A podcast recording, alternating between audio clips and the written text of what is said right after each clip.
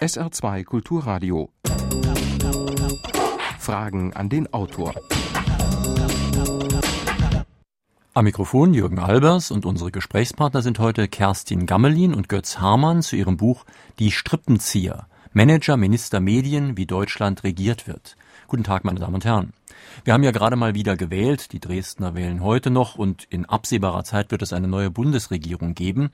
Das beantwortet aber noch nicht die Frage, wer die Politik dieser Regierung dann bestimmt. Wie viel Einfluss haben zum Beispiel milliardenschwere Großkonzerne? Wo liegt die Grenze zwischen berechtigter Interessenvertretung und Korruption? Gehört die Republik denjenigen, die sie sich leisten können, oder gibt es eine Balance? Haben nicht auch Greenpeace oder Attac Interessenvertreter in Berlin? Gibt es da ein freies Spiel der Argumente? Frau Gammelin, Herr Hamann, man könnte ja eigentlich sagen, das schreiben Sie auch irgendwo in Ihrem Buch, dass Interessenvertretung nichts Neues ist. Was macht denn Ihr Buch dann ausgerechnet jetzt brisant? Unserer Ansicht nach ist es so, dass die Wirtschaft in Berlin, also in der Hauptstadt, noch nie so viel Einfluss hatte wie heutzutage. Das liegt sicherlich daran, dass seit einigen Jahren praktisch alle politischen Fragen, wirtschafts- oder sozialpolitische Fragen sind. Wir haben nicht mehr mit dem Kalten Krieg zu tun, nicht mehr mit äh, Terrorismus wie zu Zeiten der Roten Armee-Fraktion. Alle Fragen sind Wirtschaftsfragen, sozialpolitische Fragen und insofern ist es ganz natürlich, dass Konzerne, Verbände versuchen, auf politisches Geschehen Einfluss zu nehmen und man muss sagen, dass ihnen das sehr gut gelingt, vielleicht besser als je zuvor. Und Frau Gammelin, Sie kommen ja direkt aus Berlin. Das sieht man ja dort auch, während man es in Bonn nicht so ohne weiteres sah. Ich meine an Gebäuden und so weiter. Ähm, ja, nicht nur an Gebäuden. Man muss auch, man kann ganz klar sagen, dass die Zahl der Lobbyisten deutlich zugenommen hat. Wir hatten in Bonn um die, in den 70er Jahren um die 500 Lobbyverbände, die registriert waren. Jetzt in Berlin sind es schon knapp 2000 Lobbyverbände, die jeweils mehrere Lobbyisten haben. Und es gibt ja auch die Regelung, dass wenn ein oder zwei Abgeordnete für diese Lobbyisten bürgen, dass sie dann einen Hausausweis zum Bundestag bekommen, sodass einfach heute jeder Lobbyist freien Zugang zum Bundestag hat und da natürlich äh, Einfluss nehmen kann. Mhm. Früher nannte man das Mauscheln, Kungeln, man sprach von Seilschaften und so weiter. Heute heißt das ganz vornehm Networking, also Netzwerken. Wird da eine durchaus fragwürdige Praxis geadelt? Ja, ich denke, Interessenvertretung gab es schon immer. Das ist an sich nichts Neues und äh, das Networking ist eher dann ein, ein englischer Ausdruck, der in der heutigen Zeit einfach besser reinpasst als äh, Interessenvertretung. Mhm. Äh, und Networking hören die Lobbyisten auch viel lieber, als dass man sagt, sie betreiben Lobbyismus, weil diesem Lobbyismusgeschäft an sich noch so der der Hauch des Ruchbaren anhaftet. Also viele sagen, Lobbyismus ist eher was Schlechtes und wir haben in unserem Buch eigentlich uns bemüht, die Strukturen aufzudecken, wie funktioniert dieses Networking, wie baue ich mir überhaupt ein Netzwerk auf. Und äh, wir verstehen das Buch deshalb auch als Blaupause für all diejenigen, die selber mal ihre Interessen in die Hand nehmen wollen und dafür kämpfen wollen. Nun haben Sie ja eben schon angedeutet, es gibt inzwischen an die 2000, also fast 1900 sind es, glaube ich, Gruppen, die dort registriert sind alleine. Das täuscht vielleicht eine Vielfalt vor, die es inhaltlich so gar nicht gibt, denn unter den Gruppen sind Leute, die 10 Millionen Jahresetat haben und sind andere, die vielleicht 10.000 Jahresetat haben. Man muss ganz klar sagen, es ist, wenn Sie die Lobbygruppen in Unternehmensvertreter und Verbrauchervertreter teilen, dann ist das ganz klar Goliath gegen David. David sind die Verbraucher, sind letzten Endes, wenn Sie so wollen, wir. Ähm, das ist nicht verwunderlich, wenn Sie überlegen, dass also Konzerne wie VW oder Daimler Chrysler einen Umsatz haben, der größer ist als das Bruttoinlandsprodukt vieler Staaten. Also Volkswagen hatte zuletzt 88 Milliarden Euro Umsatz, Daimler Chrysler 144 Milliarden Euro. Und wenn Sie davon dann 10 Millionen vielleicht äh, in politische Arbeit stecken, dann ist es natürlich fast nichts. Gleichzeitig können sie damit aber 20, 30 hochprofessionelle Mitarbeiter beschäftigen, die auf allen Ebenen des politischen Geschehens in Berlin, in Brüssel, in Washington ihre Interessen durchsetzen können. Und insofern gibt es vielleicht sogar eine Zahlengleichheit, aber sicherlich kein Gleichgewicht der Kräfte. Also die Wirtschaft ist ganz einfach mächtiger und sie ist auch professioneller. Und wie professionell sie sind, welche Methoden sie benutzen, das haben wir an einzelnen sehr konkreten Fällen erzählt aus den letzten rot-grünen sieben Jahren. Vielleicht kann ich da noch kurz ergänzen für alle äh, Berlin-Besucher. Man kann auch die Paläste der großen Konzerne sehr leicht ausmachen. Also das sind die großen Hochhäuser, das sind große Bauten äh, am Gendarmenmarkt in der Mitte. Und es ist vielleicht für Berlin-Besucher Besucher auch ganz interessant, einfach da mal zu gucken, wer mit wie viel Geld in der Hauptstadt präsent ist. Da kann man vielleicht noch ergänzen, jeder Tourist, der einmal nach Berlin gekommen ist, wird einmal die Straße unter den Linden und einmal die Friedrichstraße lang gegangen sein. Und in den früheren Jahrhunderten haben da die Adelspaläste gestanden und jetzt, wenn man auf die Klingelschilder guckt, da wird man dann die Energiekonzerne E.ON, RWE, ENBW finden, die Autokonzerne BMW, VW etc., die Allianz, die Deutsche Bank, Mineralölkonzerne. Also das äh, einmal eins der deutschen Großkonzerne. Nun schreiben Sie schon auf Seite 23 Ihres Buches, dass es sein könnte, dass der Staat unterwandert oder sogar offen außer Kraft gesetzt wird, wenn Konzerne im Bundeswirtschaftsministerium die inhaltliche Führung übernehmen. Wie hat man sich eine solche inhaltliche Führung vorzustellen? Wie kann das überhaupt passieren? Ähm, also formal ist es natürlich heute immer noch so, dass in den Ministerien beziehungsweise in den Bundestagsfraktionen die Gesetze vorbereitet werden und dann in Bundestag und Bundesrat gehen und dort beschlossen werden und das Bundeskabinett es schließlich absegnet. Dennoch, die Unterwanderung, die kann man sich so vorstellen, dass diese Vorlagen, die zum Beispiel im Wirtschaftsministerium entstehen, ganze Textpassagen von äh, Konzernen geschrieben werden. Also die werden da einfach inhaltlich zugearbeitet. Wir haben im Buch nachgewiesen, dass die auch eins zu eins übernommen werden. Und dann geht in das Parlament eine Vorlage, die zwar formal aus dem Wirtschaftsministerium kommt, die aber faktisch von den Konzernen geschrieben wurde. Und dann können natürlich im Bundestag die Abgeordneten nur noch über die Konzernvorlage de facto entscheiden und damit wird der Staat ganz klar unterwandert. Mhm. Es gibt noch ein anderes sehr schönes aktuelles Beispiel, das allerdings dann nichts mit dem Wirtschaftsministerium zu tun hat. Eines der letzten Gesetze, die Rot-Grün verabschiedet hat, in Zusammenarbeit mit der CDU war ein Gesetz, das die Zusammenarbeit Public-Private Partnership erleichtert hat, also die Zusammenarbeit von Staat und Privatwirtschaft zu Infrastrukturmaßnahmen. Dieses Gesetz ist innerhalb von drei Wochen geschrieben und durch Bundestag und Bundesrat durchgewinkt worden. Und da hat die Politik, also sprich der Bundestag und die Bundesregierung, haben nicht mal mehr gesagt, wir wollen diese und jene Vorgaben haben, sondern sie sind an eine Anwaltskanzlei herangetreten und haben gesagt, macht uns mal einen Gesetzentwurf, ähm, das soll das nur irgendwie erleichtern. Und dann ist innerhalb von wenigen Tagen von einem Anwalt der Gesetzentwurf geschrieben worden, von einem Anwaltsteam.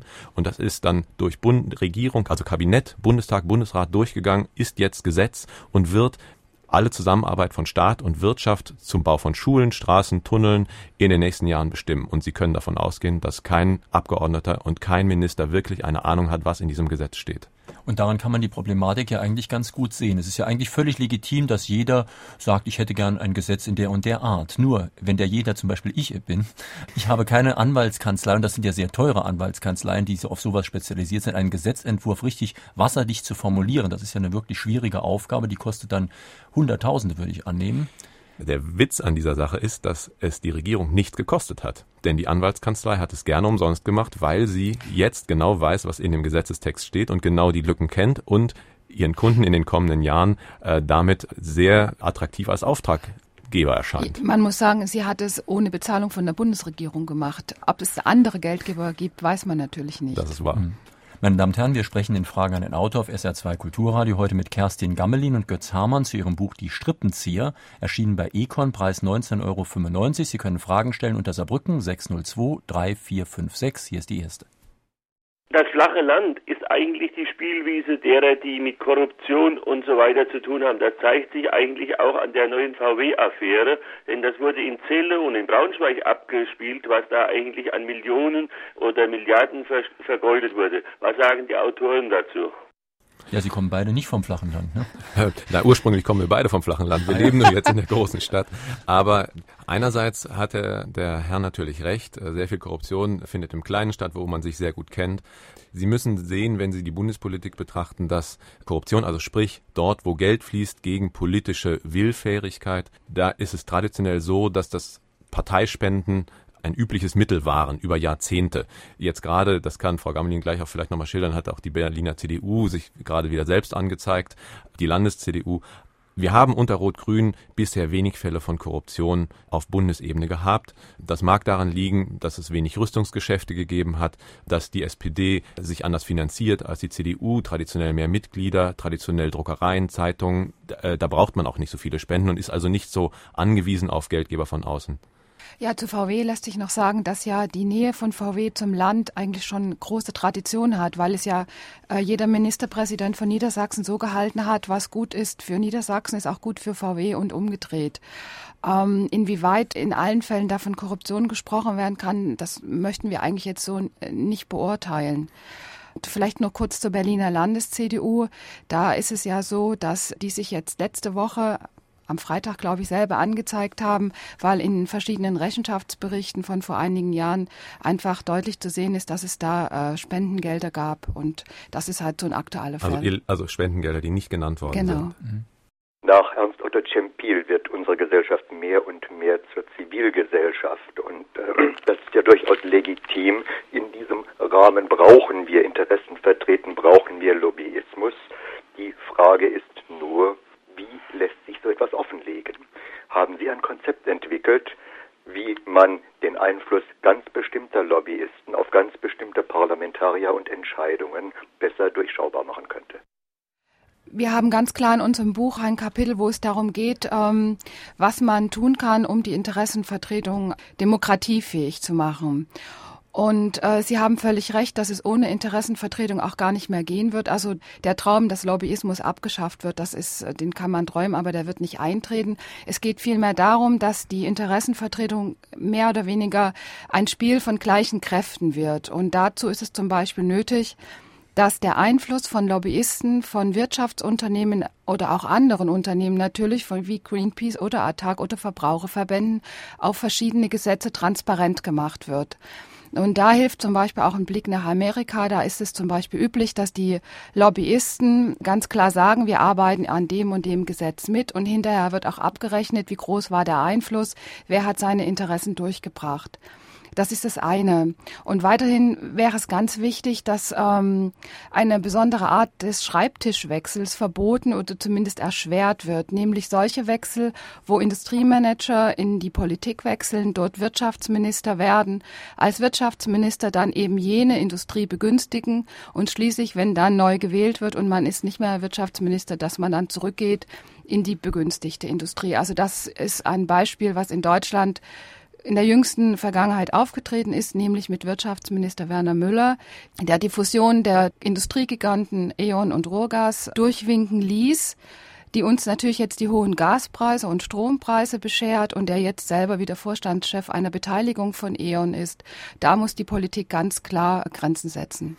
Sehr einfach wäre es auch, Gesetzentwürfe und Gesetze werden ja jetzt schon im Internet bei den einzelnen Ministerien dokumentiert und da könnte man ja genauso gut die Fußnoten dokumentieren, die es intern sehr wohl gibt, wo dann steht wörtlich RWE, fast wörtlich RWE. Ähm, das wäre keine riesige Bürokratie, sondern es wäre einfach ein Dienst einer Demokratie, das zu tun und da würde dann eben auch mal stehen, wörtlich Greenpeace, wörtlich Attac, wörtlich Transparency International. Das würde eben so ein Beitrag zur Demokratie sein. Mhm. Vielleicht irgendwie noch ein letzter Satz zum Thema Zivilgesellschaft, weil der Hörer das angesprochen hat.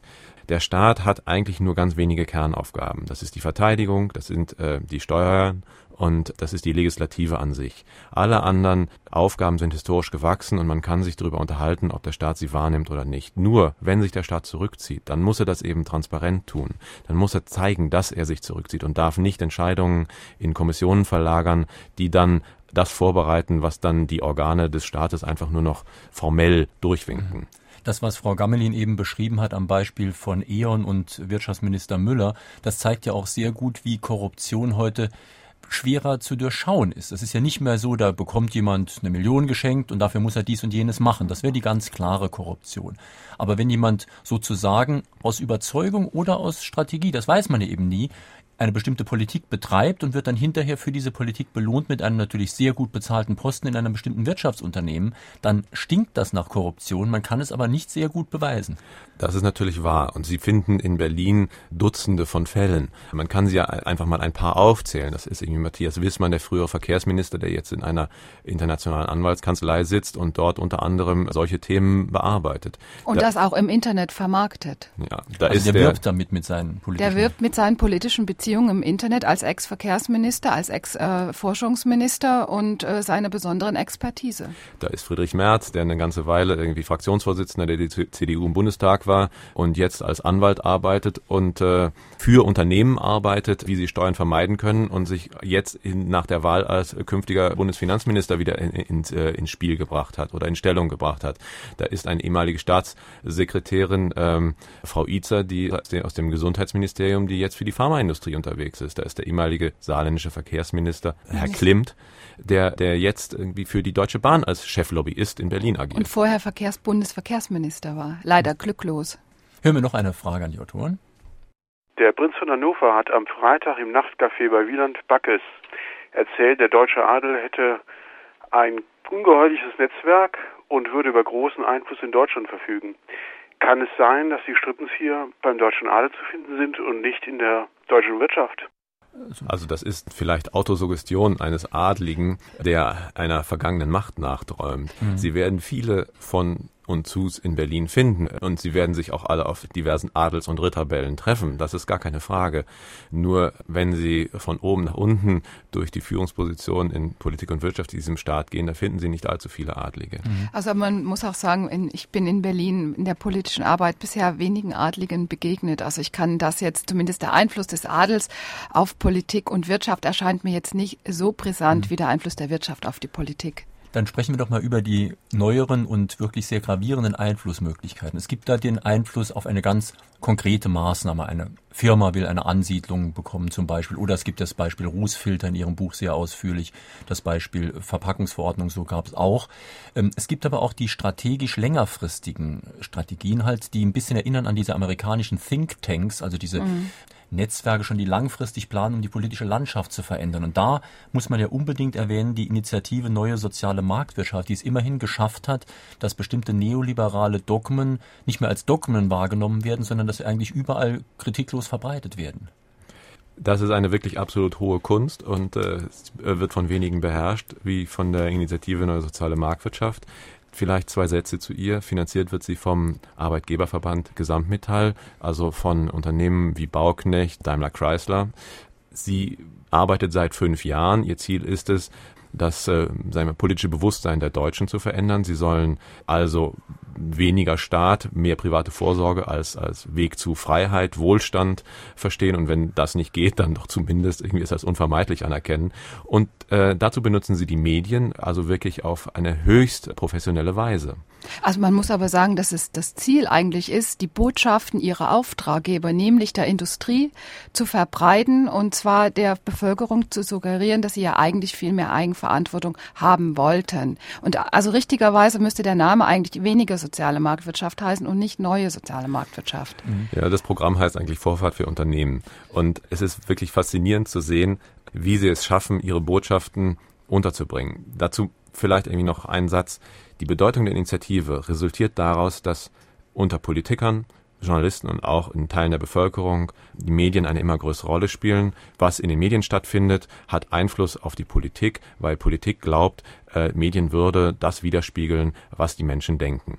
Insofern wenn nun die Initiative es mit Studien, mit scheinbar unabhängigen Experten, teilweise in Kooperation mit Zeitungen und Magazinen schafft, ihre Botschaften zu platzieren, wenn sie Reden erfindet, äh, Redereien wie die Ludwig Erhard Lecture, wenn sie politische Events in Berlin schafft, wenn sie Studien von renommierten Wissenschaftlern, die ihnen aber zuneigen, immer wieder platziert und damit den politischen Kalender in Berlin füllt und damit dann am Ende auch die Seiten von Zeitungen, Radiosendungen, Fernsehsendungen, dann verändert sich die veröffentlichte Meinung zugunsten dieser Initiative und der von Ihnen vertretenen neoliberalen Ideen. Und am Ende geht es um die Hoheit über Begriffe. Denn wer die Begriffe besetzt, der hat Macht über das politische Geschehen. Sie konnten das vor der Wahl perfekt sehen, als Angela Merkel zwei ihrer Schattenminister, nämlich Herrn Kirchhoff und Herrn Müller, den saarländischen Ministerpräsidenten, mit Hinweis auf die Initiative Neue Soziale Marktwirtschaft in ihr Team aufgenommen hat. Der eine wurde von diesen Lobbyisten als Ministerpräsident des Jahres und der andere als Reformer des Jahres in den 2003 und 2004 gekürt. Und es war Angela Merkel explizit die Erwähnung wert und Begründung, sie als Minister zu berufen. Das Raffinierte ist ja, dass dann in den Medien, und das wird oft leider auch unkritisch weiterverbreitet, so getan wird, als seien diese Experten Experten, völlig ja. unabhängige Experten, also zum Beispiel der sogenannte grüne Oswald Metzger wird dann auch gerne immer als Grüner verkauft. Der könnte genauso gut natürlich in der FDP oder ich weiß nicht wo sein. Das perfide an der, an dieser, an dieser Aktion ist ja, dass die Initiative ihre Botschaften verbreitet, ohne selber in Erscheinung zu treten. Man muss aber auch sagen, in den letzten Wochen haben immer mehr Medien quasi dieses perfide aufgegriffen und statt die Botschaften der Initiative zu verbreiten, über die Initiative selber berichtet. Also das konnten Sie in der Taz nachlesen, das konnten Sie in verschiedenen Tageszeitungen nachlesen und mit dieser Art der Berichterstattung, nämlich über die Initiative, statt deren Botschaften zu verbreiten, kommt die Initiative im Moment nicht so klar. Also es herrscht einige Verwirrung. Also deshalb und auch, weil ja Herr Kirchhoff mit seiner Bewerbung doch leider gescheitert ist.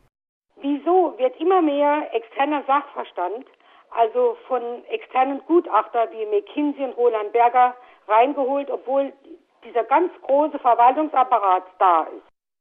Ähm, viele Konzerne, die agieren ja jetzt global. Also die haben Interessen in Brüssel, sie haben Interessen in Washington und sie haben natürlich Interessen in Berlin. Und deshalb ist der Einfluss auf die Gesetzgebung sehr wichtig an allen drei Orten.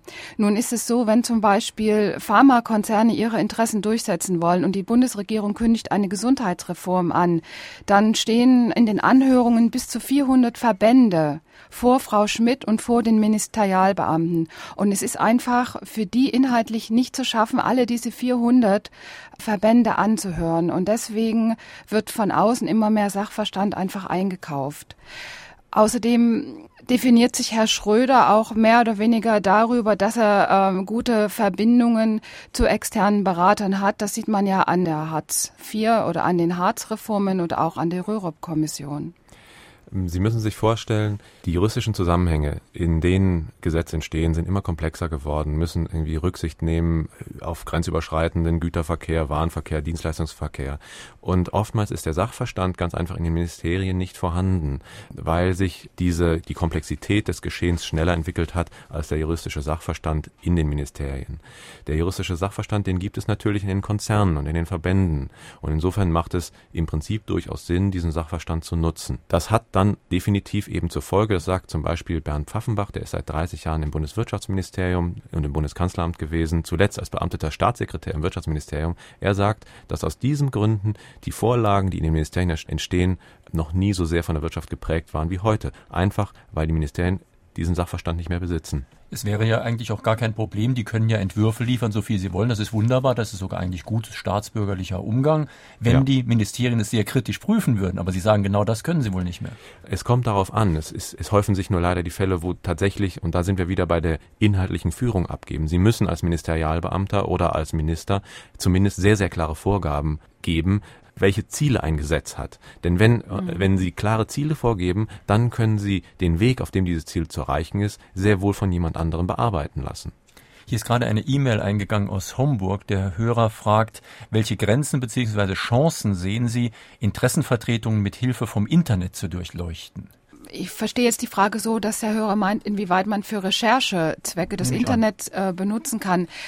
Das Internet ist natürlich eine sehr gute Quelle, um in Gesetzentwürfe Einblick zu nehmen, weil alle Ministerien die Gesetze sowohl im Entwurf als auch dann in der Endfassung auf die Homepage stellen. Aber man kann natürlich den Einfluss der Konzerne rein durch die Internetrecherche nicht deutlich machen. Dazu müsste man ja äh, die Vorlagen, die die Konzerne liefern, kennen und dann könnte man anhand der Vorlagen mit den Internettexten vergleichen, was ist jetzt ähm, aus der Handschrift der Ministerialbeamten und was ist die Handschrift der Interessenvertreter. Ein kleiner erster Ansatz vielleicht vielleicht ist äh, ein Internetfachdienst, den es noch nicht allzu lange gibt, der heißt Lobby Control. Mhm. Äh, und Lobby Control versucht seit einigen Monaten Fakten zu sammeln zu einzelnen Vorgängen rund um Lobbyismus. Ähm, das ist ein, finde ich, sehr ehrenwertes Ansinnen und man wird nun sehen, wie viele Zuträger dieses Lobby Control bekommt über die Zeit. Ich möchte den Autor gerne fragen, ob es nicht sinnvoll wäre, dass man Politikern generell verbietet, in Aufsichtsräten von Unternehmen zu sitzen, weil ich denke, dass mit diesen Aufsichtsratsmandaten von Politikern schon automatisch eine Verquickung von Interessen erreicht wird. Also es gibt Bestrebungen von einigen SPD-Abgeordneten, genau dies zu erreichen. Allerdings soll es so sein, dass Aufsichtsratsposten in äh, Nichtregierungsorganisationen oder gemeinnützigen Organisationen, Instituten durchaus erlaubt sind aber Aufsichtsratsposten in äh, Konzernen und dergleichen äh, verboten werden sollen. Inwieweit diese Gesetzesinitiative eine Chance hat, durchzukommen, das mag ich eigentlich bezweifeln, weil man muss auch immer ganz klar sagen, viele Abgeordnete oder viele Minister wollen auch in diese Aufsichtsratsposten, um einfach auch einen gewissen Einfluss auszuüben. Und es wird schwierig sein, da eine Mehrheit innerhalb des Parlaments dafür zu organisieren, dass man sich selber quasi diese Ämter verbietet ich will nicht sarkastisch werden, aber es wäre ja schön, wenn alle äh, Nebenjobs so öffentlich wären wie Aufsichtsratsmandate. Von den rund 600 Abgeordneten im Deutschen Bundestag sind vielleicht etwa 200 Anwälte und Unternehmensberater, Geschäftsführer irgendwelcher Firmen und die sind nicht verpflichtet, ihre Kunden und ihre Mandanten zu nennen. Und da findet sicherlich sehr viel mehr verdeckte Einflussnahme statt und als in Aufsichtsräten, äh, wo zumindest klar ist, wer daran sitzt. Keine Frage. Es wäre schön, wenn hochbezahlte Aufsichtsratsposten für Politiker irgendwie nicht zugänglich wären.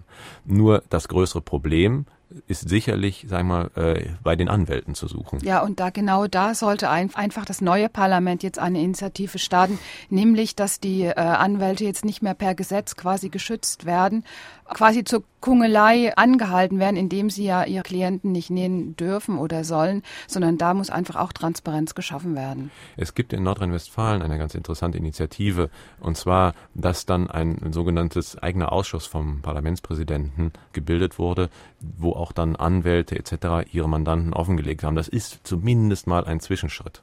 Noch eine telefonische Frage an die Autoren? Ist das Lobbying nicht in Wahrheit nur das, was von der Öffentlichkeit noch wahrgenommen wird? Ist nicht das wirklich Ruinöse die Tatsache, dass der Staat sein eigenes Geld von Privatbanken, also superreichen Geldgebern, gegen Zins und Zinseszins leihen muss und dadurch zum Spielball der Interessen wird? Und wie sollen da die breiten Bevölkerungen überhaupt noch ihre eigenen Interessen durchsetzen? Ich glaube, da muss man vielleicht ein bisschen trennen. Das eine ist äh, die Tatsache, dass, dass Kreditgeschäfte abgeschlossen werden und das geschieht wirklich seit es Staaten gibt. Und das, das andere hat auch zu Abhängigkeiten geführt, zum Beispiel zu Touren und Taxis schon vor Jahrhunderten. ja, natürlich. Nur äh, ist das, glaube ich, jetzt sehr viel äh, funktionaler. Also dort, wo politischer Einfluss geübt wird, das ist sicherlich nicht da, wo das Bundesfinanzministerium Kredite aufnimmt, sondern es ist da, wo wiederum äh, mangels eigenem Sachverstand zum Beispiel das Bundesfinanzministerium sich regelmäßig und das über Jahre Mitarbeiter der Deutschen Bank ausleiht, äh, damit die ihnen äh, bei der Verfassung ihrer Gesetze helfen. Das ist schädlicher und auch nicht notwendiger Einfluss und ähm, also ich glaube, dass die generelle Finanzierung durch Kredite kein Problem ist. Hier kommt gerade per E-Mail noch eine Frage aus Köln rein. Äh, der Hörer fragt, ob, der, ob Sie denn den Eindruck haben, dass die Politiker überhaupt irgendein Interesse daran haben, den erkennbaren Lobbyismus zu begrenzen. Denn das hätte ja auch Annehmlichkeiten, weniger Arbeit, durch Aufwendungen und Bauchpinseleien, direkte finanzielle Vorteile und so weiter. Also es gibt wirklich das Gros der Abgeordneten, die im Bundestag sitzen, die sind äh, schon bestrebt, eine gute Arbeit zu leisten für ihren Wahlkreis. Und äh, man sieht gerade, dass wenn ein neuer Bundestag gewählt wird und viele neue Abgeordnete kommen, die sind am Anfang ziemlich überfordert. Die müssen sich da erstmal einarbeiten, die müssen da die Spielregeln kennenlernen. Die kommen mit Idealen nach Berlin und werden dann so nach und nach in diesen politischen Betrieb hineingeworfen. Und dann äh, stehen viele von denen natürlich erstmal konsterniert da, wie das eigentlich abläuft. Es gibt einige wenige Abgeordnete, die sich natürlich immer wieder gerne in den Bundestag wählen lassen, um halt diese Verbindung von persönlichem, persönlicher Einflussnahme im Bundestag und äh, Nebenjob weiter zu pflegen. Aber es ist nicht die Mehrheit. Mhm.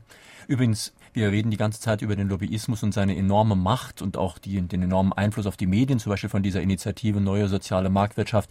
Nun hatten wir ja gerade Bundestagswahlen. Und die könnte man fast als Gegenbeispiel nehmen, denn die, ein Großteil der Medien hat nicht nur darüber berichtet, ich glaube, die wollten wirklich einen Regierungswechsel. Und die Initiative Neue Soziale Marktwirtschaft wollte ihn ganz bestimmt auch. Und es ist wirklich viel, viel Propaganda gemacht worden, aber die Wähler haben nicht so entschieden. Das ist sehr wohl wahr. Äh, was ich vorhin auch gesagt, was ich vorhin allerdings gesagt habe, war, Politiker glauben, dass das, was sie in den Medien finden, äh, die Realität im Lande widerspiegelt und dass sie deshalb darauf reagieren müssen, weil das, was in den Medien steht, auf Dauer auch Wählerverhalten beeinflusst.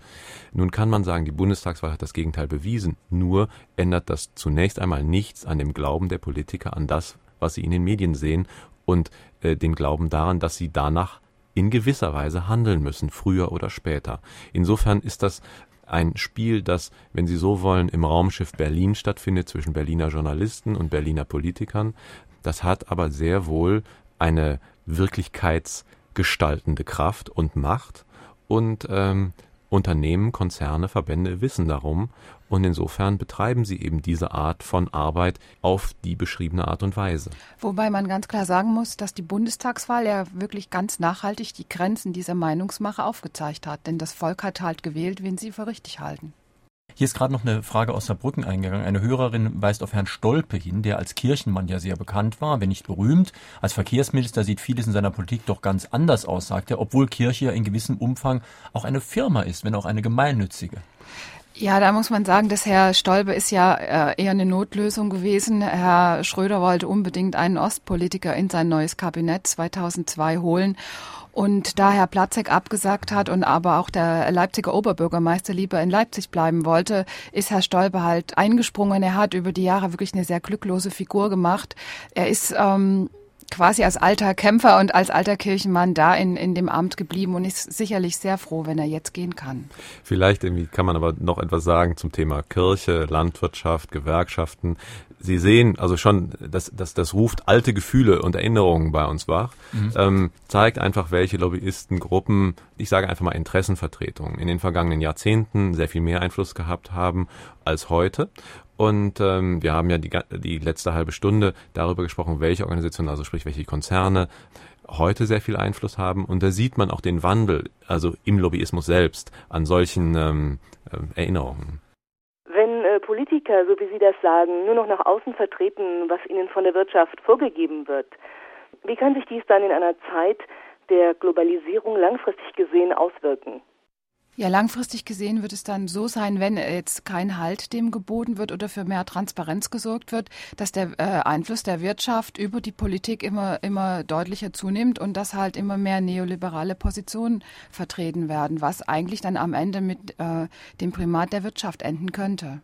Wir können vielleicht mal ein konkretes Beispiel aus Ihrem Buch nehmen. Zum Beispiel die Diesel-Rußfilter.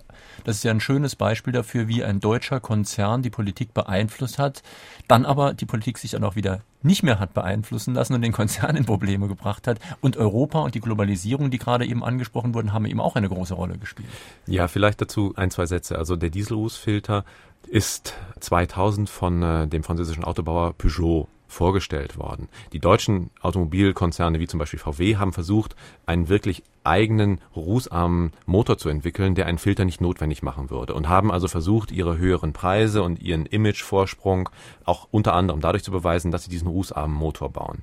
Nur dauert die Entwicklung des rußarmen Motors halt relativ lange. Der Filter ist jetzt da. Also ging es um einen politischen Kampf, werden Grenzwerte festgelegt, die den Filter jetzt erfordern und damit den Entwicklungsvorsprung von VW und anderen Konzernen zunichte machen, oder kann man Grenzwerte verhindern, die einen Filter notwendig machen. Dieses, dieser politische Kampf, der hat im Jahr 2002 begonnen und geht also jetzt noch weiter. Und das Besondere daran ist, die Grenzwerte werden in Brüssel festgelegt. Das sind die Euronormen 1 bis 4, die haben wir jetzt schon, und 5 und 6 werden gerade verhandelt. Und VW hat eben über das Bundeskanzleramt die, enge Beziehung zu Gerhard Schröder und über die eigenen Lobbyisten in Brüssel versucht, Grenzwerte zu verhindern, die so niedrig sind, dass sie nur mit einem Filter erreicht werden können.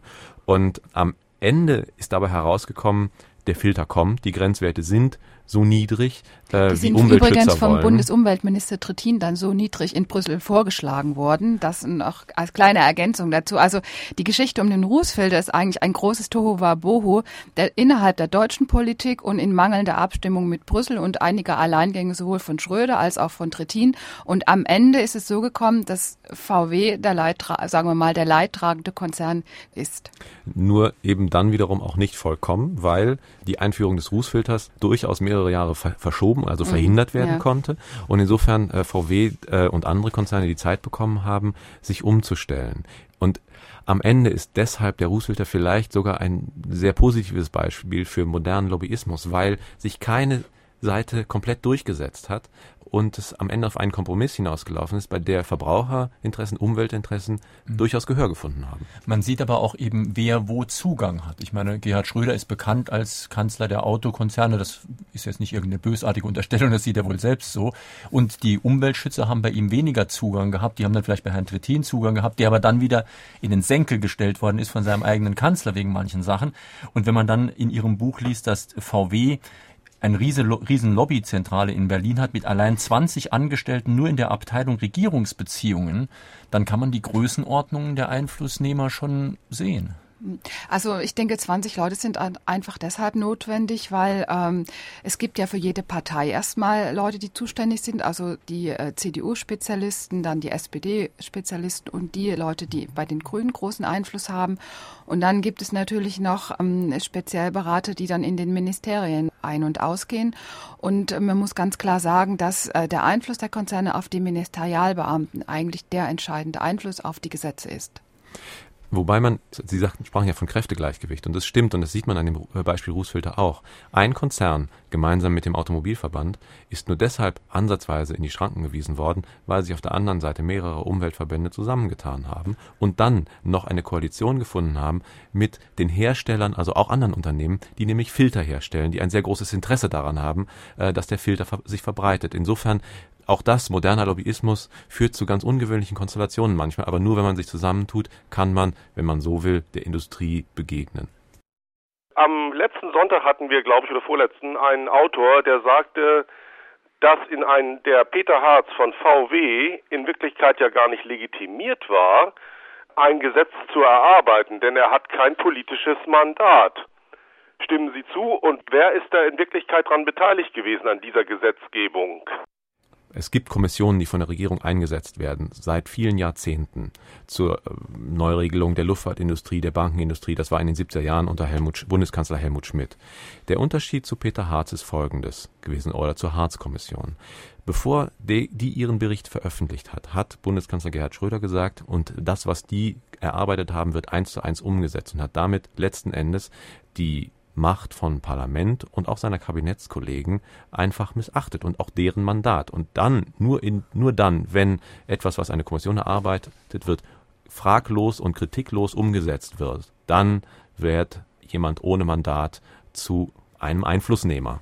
Vielleicht muss man dazu ergänzen, normalerweise das Prozedere ist, dass eine Kommission eingesetzt wird, die auch meinetwegen von Wirtschaftsleuten geführt wird und die macht dann einen Entwurf, der kommt ins Bundeskabinett, wird dort nochmal überarbeitet, kommt in den Bundestag, geht in die erste und zweite Lesung, geht in den Bundesrat und wird damit entsprechend nochmal verändert. Und das war halt bei bei den Harzgesetzen von vornherein nicht so, sondern da war von vornherein die Losung ausgegeben, wir machen das genauso, wie Herr Harz das will. Natürlich ist am Ende, und das hat man ja, ist, ist, die, sind diese Gesetze ja im Vermittlungsausschuss gelandet. Ja. Natürlich ist dann noch am Ende sehr, sehr viel daran äh, herumgeschraubt worden im politischen Alltag. Und insofern muss man von hinten her gesehen sagen, ist es doch ein ganz, sind es ein, sind ganz normale Gesetze, die sicherlich nicht Peter Harz bestimmt hat. Nur die Attitüde, die Haltung, die hinter der Äußerung von Gerhard Schröder da im August 2002 äh, stand, die ist, wenn man so will, demokratieschädlich. Ja, und das scheint auch Unmut zu bewirken. Also ich hatte zum Beispiel einen Hörer aus Neuenkirchen geschrieben, dass die Politiker vielleicht den Ehemächtigen das Feld überlassen oder ein anderer Hörer aus St. Wendel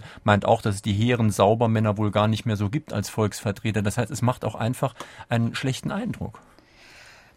Man muss, glaube ich, unterscheiden ganz klar zwischen den Volksvertretern, die wirklich mit guten Absichten und mit Idealen in den Bundestag gehen und wirklich dort auch für die streiten. Und man muss halt auf der anderen Seite die Abgeordneten, die aufgrund ihrer Nebenjobs oder für ihre Nebenjobs sich bemühen, nochmal in den Bundestag zu kommen, wie zum Beispiel SPD-Abgeordnete, die in den Aufs im Aufsichtsrat eines Energiekonzerns sitzen, der halt Braunkohle verstromt und dann natürlich in der Arbeitsgruppe Energie der SPD-Fraktion dafür plädieren, dass gerade halt diese Kohlekonzerne begünstigt werden. Also solche gibt es und es gibt auch andere, die wirklich Wahlkreisarbeit machen. Und die Mehrheit entspricht dem Ideal des Bundestagsabgeordneten, wie äh, wir uns das sicherlich sicherlich alle wünschen, aber eine eben durchaus äh, merkliche Zahl von Bundesabgeordneten handelt anders. Bekanntlich zieht ja der Staat die Kirchensteuer ein, ich glaube durch einen Pakt mit Hitler und der Kirche, und gibt die an die Kirche weiter. Kann man erfahren, welche zusätzlichen Zuwendungen die Kirchen von dem Staat bekommen? Ist das irgendwo erfasst? Ja, das ist jetzt eher der umgekehrte Weg. Das heißt, der Staat gibt jemandem Geld statt umgekehrt. Das ist sicherlich auch eine Form von also äh, gelungener Interessenvertretung. Nur liegt die so weit zurück, also dass sie unter Rot-Grün jetzt keine große Rolle mehr gespielt hat. Und da wir uns jetzt sehr intensiv eben mit äh, Lobbyismus unter Rot-Grün beschäftigt haben, können wir diese Frage eigentlich nicht mit Substanz ja. beantworten. Aber ein Beispiel, das in Ihrem Buch sehr äh, genau behandelt wird, ist auch ein sehr altes Gesetz, nämlich das Energiewirtschaftsgesetz, ja. das übrigens auch aus Nazi-Zeiten kommt. Und da zeigen sich ja auch verschiedene Einflüsse. Ja, das Energiewirtschaftsgesetz, das wird gerne als Grundgesetz der Energiewirtschaft bezeichnet, weil es ganz eindeutig festlegt, äh, zu welchen Konditionen Strom durch die Netze geleitet werden darf und auch Gas durch die Netze geleitet werden darf.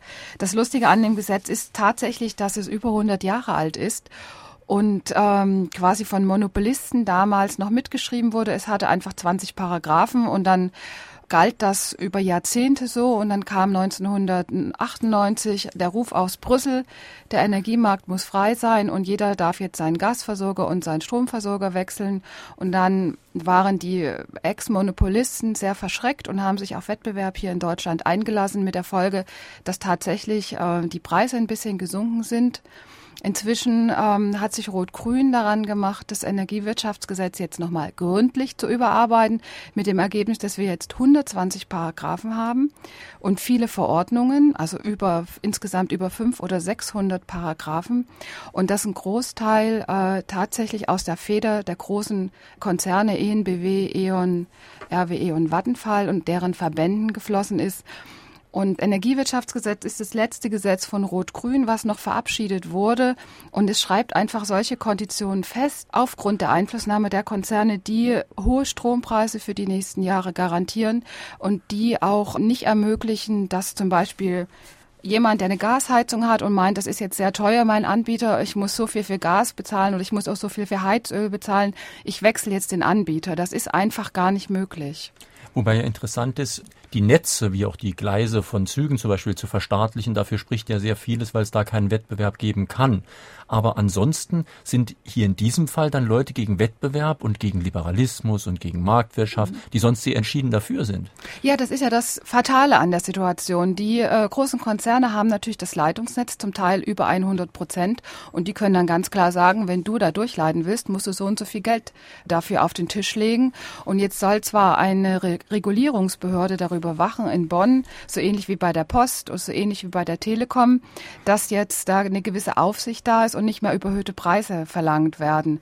Aber die Stromwirtschaft hat es durchgesetzt, dass diese Behörde nicht so wie bei der Telekommunikation sagen kann, so ihr müsst jetzt die Preise senken, sondern das ist dann so, dass im Ministerium nochmal eine neue Verordnung geschrieben wird und da wird festgelegt, was die Behörde machen darf. Und diese Verordnung wird natürlich von den Konzernen mitgeschrieben, sodass man, dass als die Verbraucher nicht darauf hoffen sollten, dass die Strompreise in nächster Zeit sinken. Und vielleicht noch einen Satz dazu, wie das dazu gekommen ist. Es gab einfach eine Interessengleichheit. Der Wirtschaftsminister Wolfgang Clement aus Nordrhein-Westfalen war der Ansicht, wir brauchen große, starke Energiekonzerne in Deutschland, damit die in Europa auf Einkaufstour gehen können bei anderen Energie- und Wasser- und sonstigen Versorgern.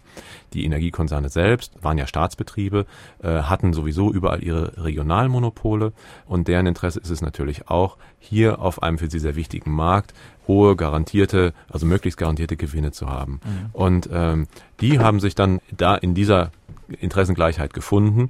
Und wenn Sie so wollen, finanzieren wir über uns alle, über unsere hohen Strom- und Gaspreise die Expansion dieser Unternehmen äh, in England, in Spanien, in Tschechien, und, und, und. in Osteuropa. Also E.ON ja. und RWE kaufen die Versorger in Europa einfach mit Stromgewinn aus Deutschland. Ja, und wir finanzieren auch die Rabatte, die manchen Industrien gegeben werden, was die Strompreise betrifft. Genau. Das hat ja ein, wie Sie in Ihrem Buch schreiben, ein Saarbrücker Energiewissenschaftler, nämlich Uwe Leprich, auch genau belegt und ausgerechnet. Ja, Uwe Leprich ist da sehr engagiert und hat da auch bei der Entstehung des Energiewirtschaftsgesetzes äh, sehr, stark mitgearbeitet und der hat ausgerechnet, dass durch die Einflussnahme auch der in stromintensiven Betriebe durch die Rabatte mehr als 5 Milliarden Euro äh, von den Stromkunden, von den Haushalten mehr bezahlt werden müssen. Mhm. Meine Damen und Herren, drei, die heute Morgen hier angerufen und eine Frage an die Autorin gestellt haben, bekommen demnächst das neue Buch von Kerstin Gammelin und Götz Hermann zugeschickt vom Verlag. Das ist der Econ Verlag. Das Buch kostet übrigens 19,95 Euro, die Strippenzieher. Und heute Morgen sind die Gewinnerinnen und Gewinner Veronika Seel aus St. Ingbert, Paul Schröder aus Saarbrücken und Edwin Dieders aus Nofelden. Noch ein Anruf bitte. Könnten die Autoren detailliert das Szenario beschreiben, das eintreten würde, wenn ein Primat der Wirtschaft in der Gesellschaft Fuß fassen würde? Was würde es insbesondere bedeuten ähm, für die demokratischen Strukturen? Tja, eine große Frage. Ähm, soweit, also das zu beantworten, soweit würde ich nicht gehen wollen, denn am Ende ist es so, die Gewerkschaften sind immer noch sehr stark in Deutschland. Andere Interessenvertreter sind, auch sehr stark. Wir haben über 100 30 Jahre äh, eine Tradition des Sozialstaats, der Mitbestimmung in den Betrieben.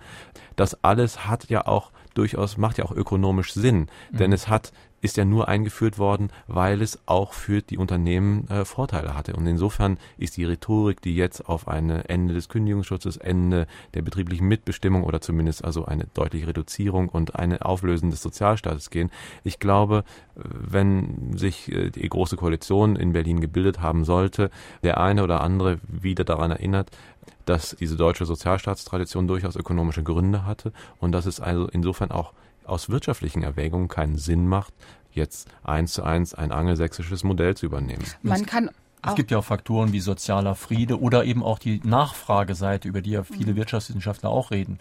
Man kann auch ganz klar feststellen, wenn man sich das Wahlergebnis fest äh, anschaut, dass äh, mehr als die Hälfte der Deutschen links beziehungsweise links der Mitte gewählt hat.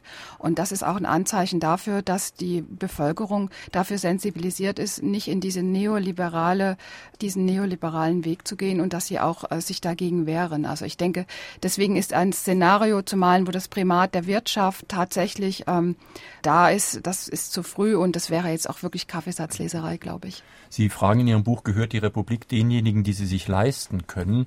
Und als Gegenbeispiel nennen Sie dann auch neue Lobbyisten wie Greenpeace seit 1980, Pro Bahn für die für Bahnnutzung, Naturland für die biologischen mhm. Landwirte und so weiter. Diese Lobbys gibt's ja und die sind auch sehr aktiv und oft auch sehr erfolgreich, muss man schon sagen. Die Frage ist natürlich, ob sie wirklich so eine Art Waffengleichheit haben. Ja, man muss ganz klar sagen, dass die meisten äh, Interessenvertretungen für Verbraucher, für Umwelt immer noch staatsfinanziert sind. Also außer Greenpeace gibt es sehr viele andere Umweltverbände, die aber alle teilweise oder ganz aus der Staatskasse bezahlt werden. Also sie sind nicht unabhängig von der Regierung. Ähm, und das ist auch eine Tatsache, auf die wir hinweisen im Buch. Es müssten einfach viel mehr äh, Initiativen von der Zivilgesellschaft ausgehen, die dann die eigenen Interessen in die Hand nehmen. Auch der Verbraucherschutz ist in Deutschland zum Beispiel einem Ministerium überlassen. Da fragen wir ganz offen, warum ist das eigentlich so? Warum setzen sich die Verbraucher nicht mehr für ihre eigenen Interessen ein? Warum soll der Staat das alles regeln? Zu arm sind sie nicht. Also der Bundesverband der deutschen Banken irgendwie hat in seiner, seiner letzten Statistiken gezeigt, dass äh, die Deutschen vier Billionen Euro auf den Bankkonten an Vermögen haben. Und das ist nicht alles nur bei den oberen drei Prozent, die dann wiederum die Betriebe besitzen, sondern äh, da reden wir schon über 50 Prozent der Bevölkerung, die durchaus mal in ihrem Leben 5.000 oder 10.000 Euro übrig hätten, um äh, ihre Interessen auch politisch irgendwo durchsetzen zu lassen. Von von anderen dann. Ja, nach solchen Lösungsmöglichkeiten fragen hier auch einige Hörer per E-Mail. Da gehen wir gleich nochmal drauf ein. Jetzt zuletzt noch ein Anruf.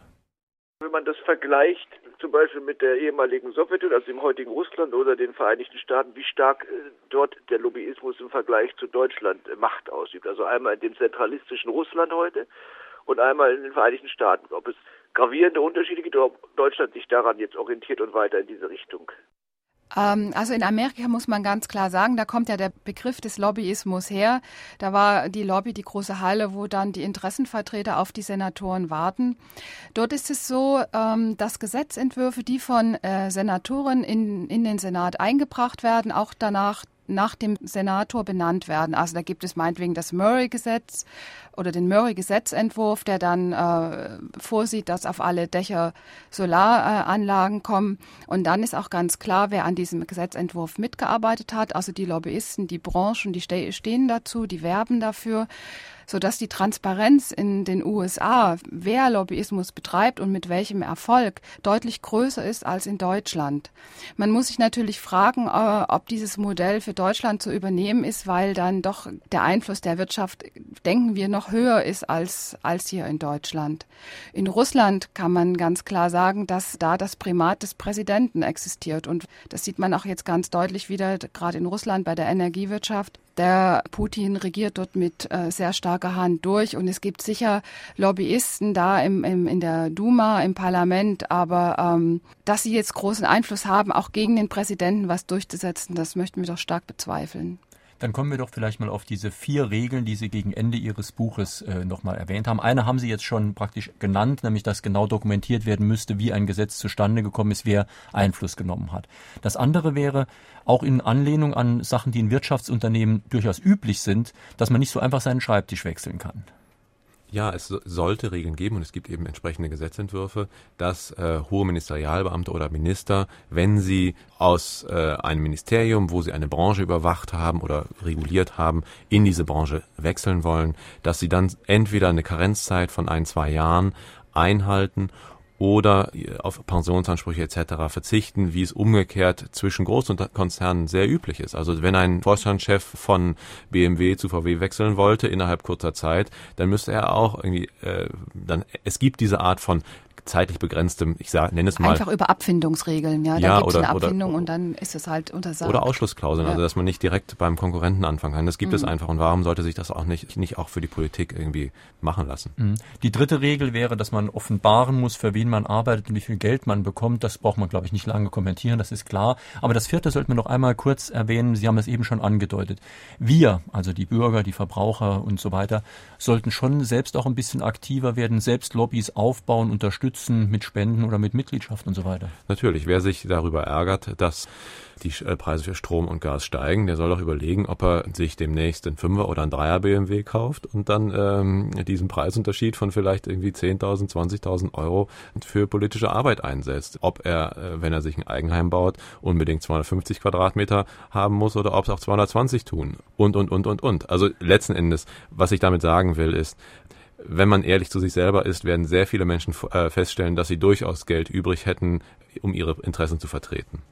Meine Damen und Herren, in Frage an den Autor auf SR2 Kulturradio waren das heute Morgen Kerstin Gammelin und Götz Hamann zu ihrem Buch Die Strippenzieher, Manager, Minister, Medien, wie Deutschland regiert wird, ein Buch aus dem Econ Verlag, Preis 19,95 Euro.